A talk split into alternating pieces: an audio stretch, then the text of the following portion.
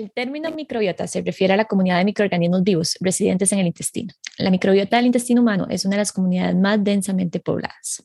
La alimentación, la velocidad del tránsito intestinal e incluso la vida de nacimiento, sea parto o cesárea, y el tipo de alimentación han demostrado producir diferencias en la microbiota intestinal.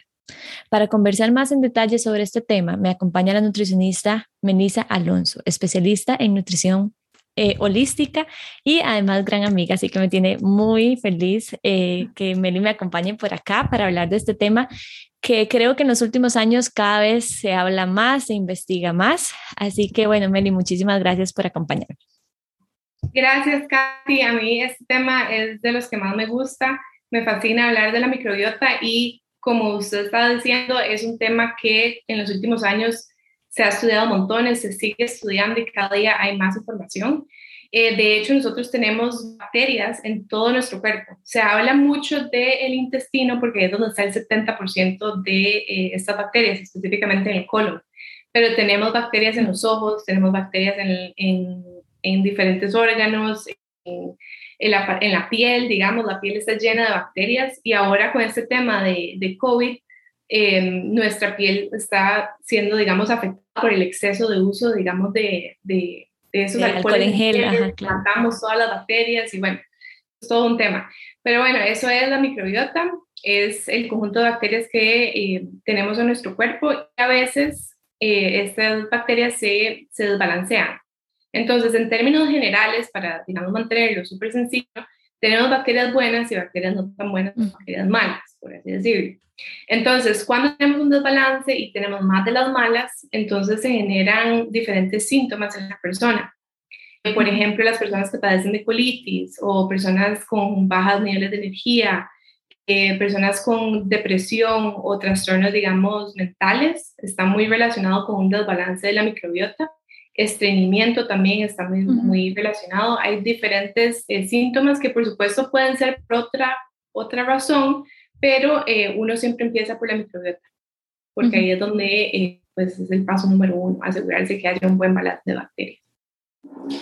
¿Cómo lograr ese balance? ¿Cómo, ¿Cómo una persona que está escuchando esto, Meli, puede decir, ah, ok, yo tengo más bacterias buenas, tengo más bacterias, menos bacterias malas, o cómo lograrlo?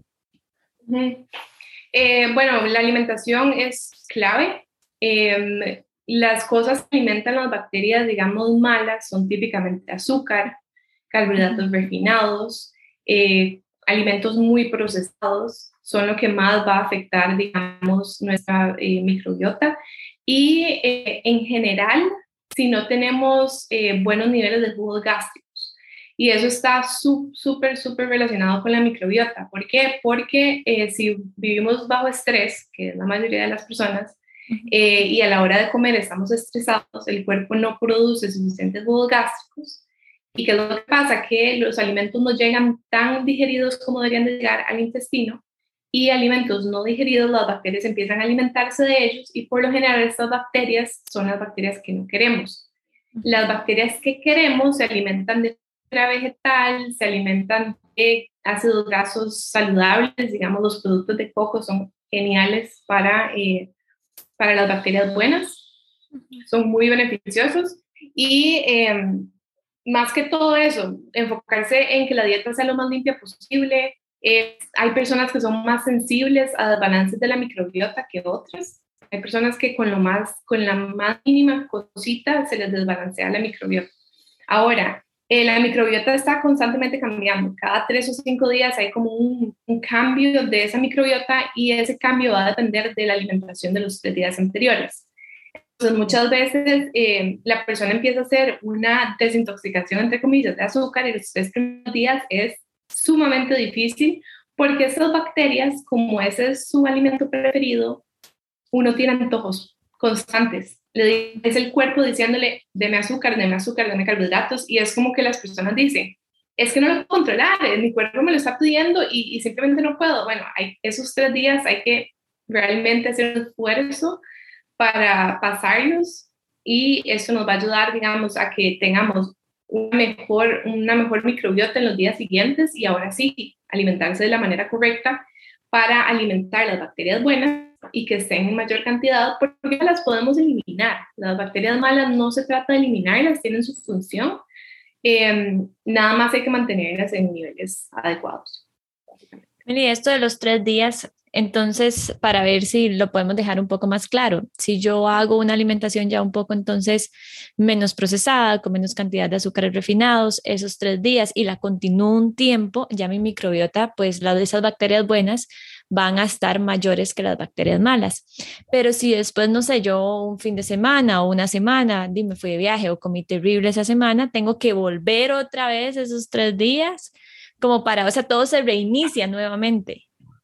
Sí, bueno, va a depender mucho de qué, tan, qué tanto se salga de, de, la dieta ideal, pero sí, obviamente no vamos a vivir, digamos, en una burbuja en la que nunca volvemos a comer ningún azúcar refinado o carbohidratos refinados, porque eso no es vivir tampoco. Entonces, eh, aquí es donde viene mucho la individualidad de cada persona, va a depender, pueda que si yo me como algo de azúcar, pues no me genere tanto efecto, a como puede ser que me genere mucho. Entonces, aquí va a depender también el nivel de desbalance que haya en la microbiota.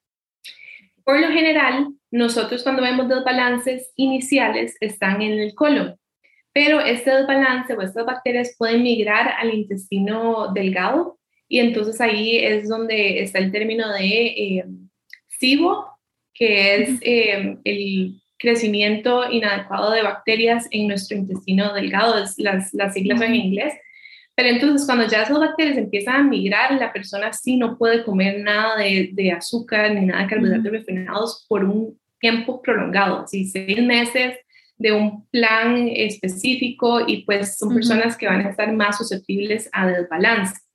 Si es un desbalance ligero, con que se coma un postre aquí o otra cosa, pues no le va a generar mayor problema. Nada más hay que asegurarse de que eh, pues volvamos a la normalidad al día siguiente y por lo general no hay, digamos, no hay gran problema. Pueden tomar algunos alimentos probióticos en el momento como para balancear un poquito, pero, pero no debería ser la gran cosa.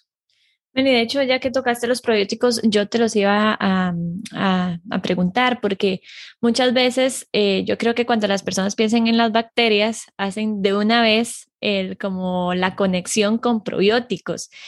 Y este, muchas veces el, el, gastroenterólogo manda el probiótico cuando hay algún síntoma intestinal y demás, pero hay tanta variedad o no sé, uno encuentra todo. Entonces, eh, varias preguntas. Explicada de una manera sencilla qué es el probiótico para que la gente entienda cuando va a consumirlo, qué es. Y dos, eh, de qué varía entre un probiótico y otro y cuál es el que para mí sería el mejor. O sea, yo sé que eso es muy individual, pero de, manera general, ¿cuáles nos podría funcionar? Ok, eh, los probióticos son básicamente bacterias. Esos son los probióticos. Eh, hay muchísimas colonias de probióticos. yo no necesariamente empezaría con probióticos si una persona tiene un desbalance, porque si el desbalance es muy grande, lo primero que hay que hacer es bajar la, la cantidad de bacterias malas. Entonces, dejar de alimentarlas es lo número uno. Y después se introducen los probióticos. Y muy importante de la mano de probióticos son los prebióticos. Entonces, los probióticos son las bacterias y los prebióticos es el alimento para esa bacteria. Porque, ¿qué pasa? Si, si yo estoy tomando probióticos y no los estoy alimentando, probablemente no van a, a seguir ahí esas colonias y las vamos a eliminar y, y nada pasó. Entonces sí es muy importante tomar los prebióticos. Prebióticos es comida, básicamente cualquier cosa con fibra, em, el aguacate, em, puede ser también eh, cualquier, los, los, ¿cómo se llama esto? Las em, leguminosas también tienen prebióticos. Las leguminosas pueden servir, pero digamos, una persona con un desbalance grande, las leguminosas se las quitamos. Las leguminosas y los granos se quitan por un tiempo. ¿Sí? Okay. Y las frutas tropicales. Entonces hay, digamos, un tipo de alimentación, eh, digamos, le llamamos anticandida, porque la candida es la bacteria que por, lo general es la más conocida que está en desbalance. Pero bueno, volviendo al tema de los probióticos, entonces es importante saber en qué etapa estamos para ver si el probiótico nos va a beneficiar o más bien nos va a generar una guerra ahí y usualmente la sentimos cuando tomamos el probiótico y la persona dice, no, me dio una colitis fatal, me sentí fatal. Bueno, entonces el probiótico no es el momento para el, probiótico, es el momento para bajar esas colonias malas y después metemos el probiótico. Entonces, ¿qué se puede hacer en esta etapa? De pronto se puede utilizar un poquito de alimentos probióticos que tienen una carga de probióticos, pero no suficientemente alta para generar esa batalla. Entonces, ¿qué puede ser eso? Repollo agrio o conocido como sauerkraut, puede ser kombucha, puede ser kefir, eh, puede ser cualquier vegetal fermentado. Sin embargo, ahorita eh, las personas tienden a consumir mucho de esto. Entonces se toman un kombucha entero de 700 mililitros y se almuerzan con repollo agrio y cenan con kefir o desayunan con kefir y esto tampoco es lo más adecuado. De hecho, de estos alimentos fermentados o probióticos, lo que hay que consumir es una o dos cucharadas al día y ya. Porque ¿qué es lo que pasa? Tienen por lo general una bacteria en específico y si, si seguimos consumiendo esa y esa y esa, generamos un monocultivo en nuestro colon. Y un monocultivo quiere decir que solo vamos a tener esa bacteria en muchas cantidades. Es una bacteria buena, pero solo es. Y lo que queremos es gran diversidad. Entonces, incluso variando entre estos alimentos, digamos que por una semana utilicé kombucha, después utilicé kefir, después utilicé sauerkraut, de pronto cambié la marca o el color, todo eso va a hacer que, las, que los probióticos que, que obtengamos de ese alimento sean diferentes. Ahora, ¿cuál probiótico consumir? Es muy difícil esa pregunta. Eh, habría que ver, más bien yo me enfocaría más en la cantidad y empezar despacito, ver cómo reacciona el cuerpo, si se lo toman y le da colitis, si digamos se tomó dos pastillas, tómese una, si todavía le da colitis, entonces vuelva los alimentos, digamos, y vamos a la base. Sí. Vean qué importante esto que dice Meli, porque la, la kombucha está muy de moda y uno ve, o sea, la que la gente de verdad se compra las botellas y se las toma. Entonces hay que saber qué le estamos también dando a nuestro cuerpo, no porque algo nos están diciendo que es bueno o que es saludable, significa que lo tenemos que consumir de manera descontrolada o en exceso. Entonces esto es sumamente importante y vean también la individualidad, que era lo que decía Meli, de cada persona, o sea, lo que tal vez se va a recomendar a uno no le va a funcionar a otro, entonces también hay que, eso hay que tenerlo en cuenta. Meli, que adicional de los alimentos, ¿qué puede ayudarnos a esa microbiota? Porque me imagino que no es solamente alimentos. Sí, pues, em, bueno, asegurarse que haya suficientes jugos gástricos y que el problema del desbalance no sea que estamos alimentando eh, esa microbiota. El estrés es súper importante. Em, se pueden utilizar ciertos suplementos para bajar estas colonias, digamos, malas, entre comillas, que también son a base de alimentos, por ejemplo, el aceite de orégano o el con ajo también se ayuda. Hay montones de cosas que se pueden hacer y em, pues nada más, básicamente es la alimentación. Eh, mucho de la, de la microbiota que nosotros tengamos va a venir de la mamá, y ahí es donde la introducción eh, pues tocó mucho en eso, eh, si nacemos por el canal eh, vaginal, entonces ahí hay una serie de, de bacterias que va, va a tener el, el, bebé.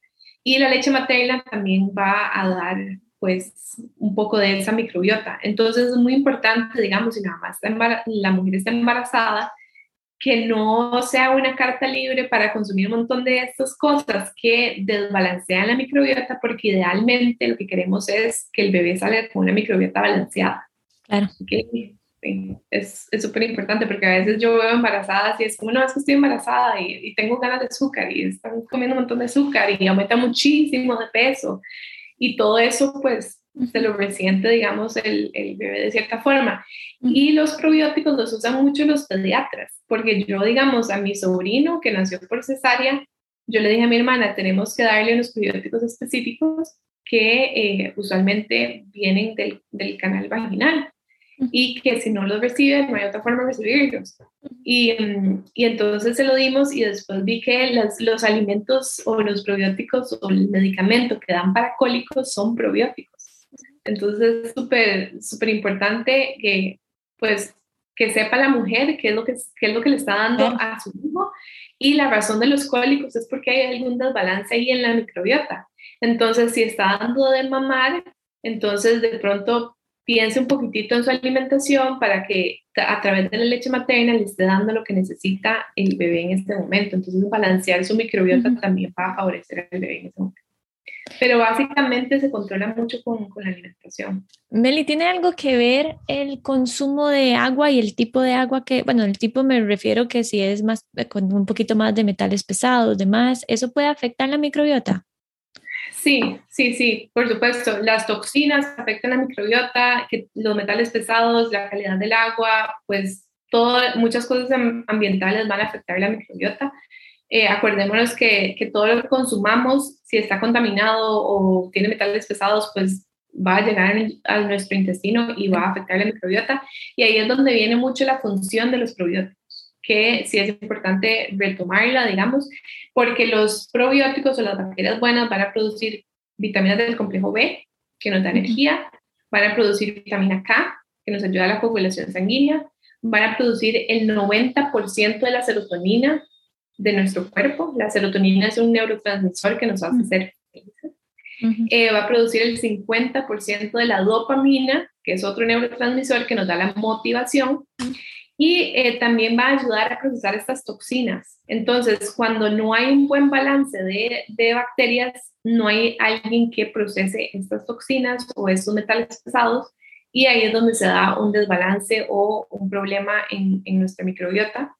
Y lo más importante de todo es que eh, las buenas bacterias también tienen una función sumamente importante en nuestro sistema inmunológico. Entonces, una buena microbiota es equivalente a un buen sistema inmunológico el, la mayoría de las veces. Entonces, es muy importante que si la persona se está enfermando a cada rato, hay que ver qué está pasando, digamos, en la microbiota. Y eh, ahora los estudios también están sacando la influencia de la microbiota en las hormonas. Entonces antes se hablaba, digamos, en inglés se, habla de microbiota microbiome y ahora están hablando de un estrobolome, estrobolome de estrógeno. Entonces, ¿cómo influye nuestras bacterias en nuestros niveles de estrógeno? Lo cual es sumamente importante ahora que estamos en octubre para los cánceres de mama que están relacionados, digamos, con niveles de estrógeno hormonales o las ovarios poliquísticos Entonces es importante, yo creo que la microbiota es como el inicio y lo que debemos de balancear. Si hay que escoger algo, empezar por la microbiota porque se benefician todos. Y en realidad es algo preventivo, o sea, si lo pensamos a ver, y, yo había leído varios estudios y confirmame sobre la microbiota y el Alzheimer, y la microbiota y el cáncer, o sea, que si realmente nos vas, porque siempre se ha pensado que la alimentación claro, es la prevención de muchísimas enfermedades, pero a veces decimos, no le prestamos atención a todo esto que nos estás diciendo, nada más, ah, bueno, el consumo de frutas, nada, bueno, el consumo de vegetales, pero va mucho más allá.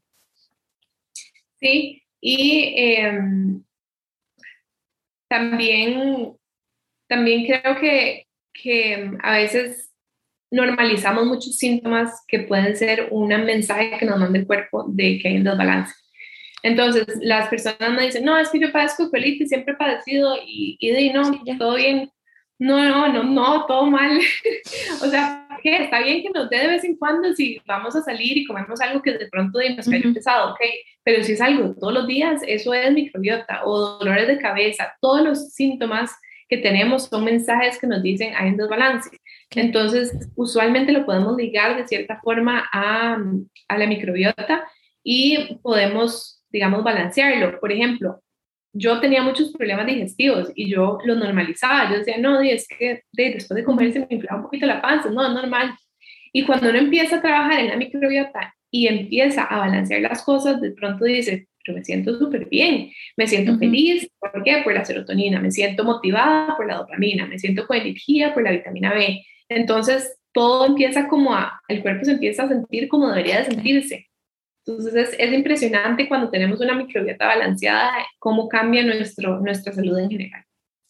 Y ahora vos, bueno, estabas diciendo lo de que la vitamina B, la, la, energía, eso no significa, ¿cierto? Que si uno consume un suplemento de vitamina B, ya me va a dar energía, porque si no estoy, digamos, si no estoy yendo a la raíz, eso no significa que una suplementación me vaya a ayudar. Le va a dar energía, muy probablemente, pero de no, no, no, no creo que esa persona quiera consumir vitamina D el resto de su vida y depender de un suplemento. Digamos, en nutrición holística o en medicina alternativa usamos suplementos, sí, pero es mientras, digamos, arreglamos la raíz. No quiere decir que este suplemento que te estoy recomendando va a utilizarlo el resto de su vida. Eh, es como para generar un poquitito de efecto y que la persona sepa que puede, puede sentirse bien mientras eh, trabajamos en la alimentación. Pero sí, no, no. Y además, si, si la persona tiene problemas digestivos y toma suplementos, ni siquiera sabemos qué tanto está absorbiendo. Porque, digamos, las, los, las bacterias buenas también ayudan en la absorción de calcio, magnesio, cobre, zinc y hierro, esos cinco en particular. Entonces, si, si no tenemos buen balance de bacterias, esos cinco minerales se van a, afectar en su absorción. Entonces, puedo que yo me esté tomando la pastilla y no me esté haciendo nada porque no hay nadie que lo, lo procese. Meli, ya para ir cerrando eh, y ver si, si tenemos todo claro. Entonces, para cuidar mi microbiota, yo tengo que cuidar la alimentación, tengo que cuidar o manejar de alguna manera el estrés, pensar todo lo que vos, sí, la alimentación, el estrés y, eh, ¿qué más habíamos dicho? Y ya se me fue. Eh, pues también cualquier cosa que consumamos, agua, eh, la calidad del agua, eh, tomar en cuenta los síntomas, ver por qué, cuestionar por qué están pasando y encontrar la raíz de los síntomas. Y también cuidar los medicamentos que tomamos. Muchos medicamentos generan desbalance en la microbiota. Las, las, pastillas anticonceptivas son clásicas para generar un desbalance en nuestra microbiota. Entonces, pues si a veces hay que tomarlas, hay que tomarlas, pero entonces hay que apoyar la microbiota todavía más. Entonces, no tomar pastillas por tomarlas, digamos que las pastillas anticonceptivas a veces sí, pero las, digamos, los que se usan para, em, para cancelar, digamos, la acidez en el estómago. Eso se estaba pensando, como muchas veces esos síntomas que la gastritis, colitis, que tomamos medicamentos y que al final de cuentas podemos mejorarlo con la alimentación y no con la presencia de un medicamento. Sí, porque eso es lo que más he visto, personas que han estado tomando este tipo de, de pastillas para eh, bajar la gastritis o el reflujo. Eh, lo que hacen es cancelar, digamos, la, liberación de jugos gástricos. Entonces, después la persona no tiene jugos gástricos y cuando no tiene jugos gástricos, la comida no se digiere y cuando la comida no se digiere, las bacterias se aprovechan. Entonces, se genera todo un ciclo que de pronto hubiéramos podido eh, abordar de una manera mucho más fácil con dieta y sí, no es fácil, hay que tener paciencia, pero, pero es mejor a la larga los efectos que tienen estos, estos medicamentos. Meli, ¿algún mensaje para cerrar? Trabajen en la microbiota de número uno. Ese es mi mensaje. Todas las cosas se benefician con la microbiota, especialmente las, las cosas de salud mental. Entonces, si, hay, si hay bajos niveles de energía, depresión, piensen en microbiota número uno y eh, eso les va a ayudar mucho. Meli, ¿dónde te pueden contactar, pedir citas, eh, si son presenciales, si son virtuales y a qué número? Ok, eh, yo tengo una clínica que se llama Sage Wellness, está en Ecoplaza Villarreal, en Pozos de Santana. ofrezco citas virtuales o presenciales. Usualmente prefiero presenciales para la primera, porque tengo un dispositivo especial para ver un, para ver cómo está la salud. Y em, el número es 7021-5338. Eh, me pueden contactar a través de Instagram, Sage Wellness TR. Ahí está el link para las citas también. Y cualquier duda, eh, yo siempre estoy compartiendo contenido ahí, entonces pueden aprender mucho ahí y hacerme preguntas. De verdad se los recomiendo. Em, yo me gradué de la licenciatura con Meli y es toda esta parte, porque la nutrición yo siempre he dicho que cada uno se debería enfocar en un área. Y toda esta parte que Meli hace, yo digo, pero yo, o sea, no sé absolutamente nada. Yo sé de niños, sé de embarazo, sé de lactancia, entonces ahí me quedo. Pero entonces, de verdad, comparte información que es súper valiosa, van a aprender muchísimo, así que ojalá la puedan eh, seguir en sus redes sociales. Y si pueden ir a una cita, muchísimo mejor. Gracias, Muchas gracias y bueno, gracias a los que nos van a escuchar en las diferentes plataformas, a los que nos van a ver por medio de YouTube y gracias y nos escuchamos en un próximo episodio de Aprendiendo con Nutrition.